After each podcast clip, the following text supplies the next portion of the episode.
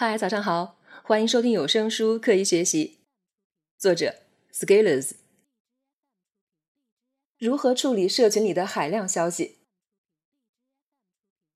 你加入了很多社群，白天工作忙没时间看，到了晚上你一看手机，几千条，于是你开始一条条看，但是其中有的就是纯粹的灌水，好不容易看到几条好像有点价值，于是你会问自己。我到底该不该看？同时，社群里的人说话很好玩，你喜欢沉溺其中和大家聊天。你发的消息好像马上就有人给予反馈，从而你内心有一种充实感。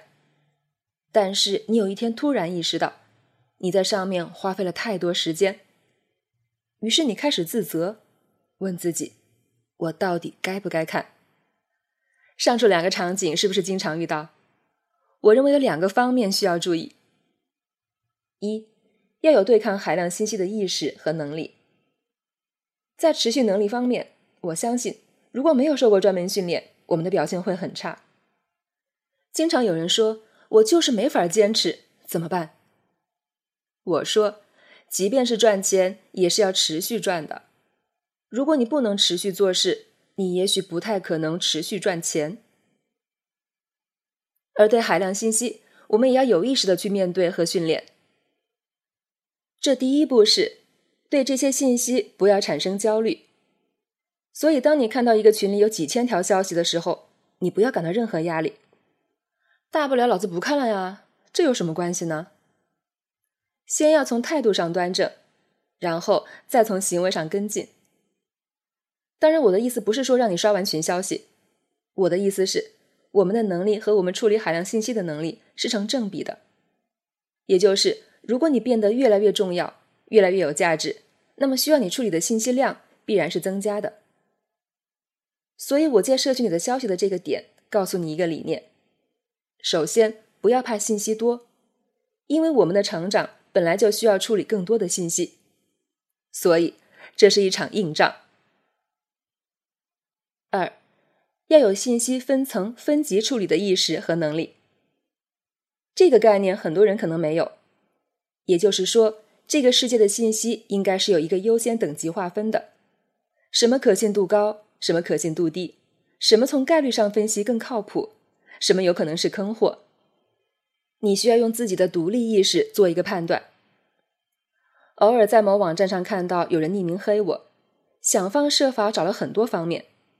我说了一句话：“如果我写了一千天的文章的行动量还不如你一篇匿名黑稿能说明问题，那你这篇稿子吸引到的智商人群，其实也是我的社群需要淘汰的人。”我觉得我们每个人心中要有一把尺子，我们得明确什么可信，什么需要怀疑，可信中有什么风险，可疑的信息又有什么地方能说明问题，而不是脖子上顶了个空空的大脑。无时不刻不需要找东西填充，然后一脸恍然大悟的样子。当你意识到自己的精神世界需要捍卫的时候，你是不会轻易允许外来物在你的地盘上随便撒野的。而一旦你有这个意识，你才有可能有一点点所谓的精神上的自由度。有一次，我发微博吐槽电梯广告能不能关掉，因为里面反复播放的广告可以在一分钟内给人强制洗脑。有一个评论说：“就看看广告呗，不是也挺好？”这种情况就是没有对信息分级的例子。其实广告唯一的目的就是让品牌占有你的大脑。就像你有一个院子，你说：“反正我自己也不用，你们可以随便往我院子里倒垃圾。”有一类人就是这样的，从小到大，他们在自己院子里不知道攒了多少垃圾，于是。他们就住在一堆垃圾之上，然后有一天想盖一个高一点的楼，发现连块平整的地都没有了。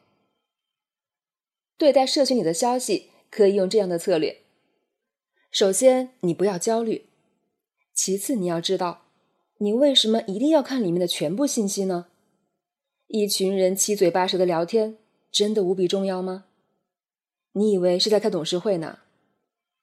我认为一个社群是不能指望一个聊天框解决问题的，一个社群应该有更立体的信息流通方式。当然，这就要考验社群设计者的功力了。这属于另外一个话题。一个社群的最高水平取决于社群创立者的水平。至于如何分层分级，不在本篇讨论。提醒一点，社群里一群人在一块儿容易搞出很多热闹，这样很好，但是要注意节制，因为热闹不能解决问题。最后送给大家一句话：在喧闹的世界，安静的做自己的事情。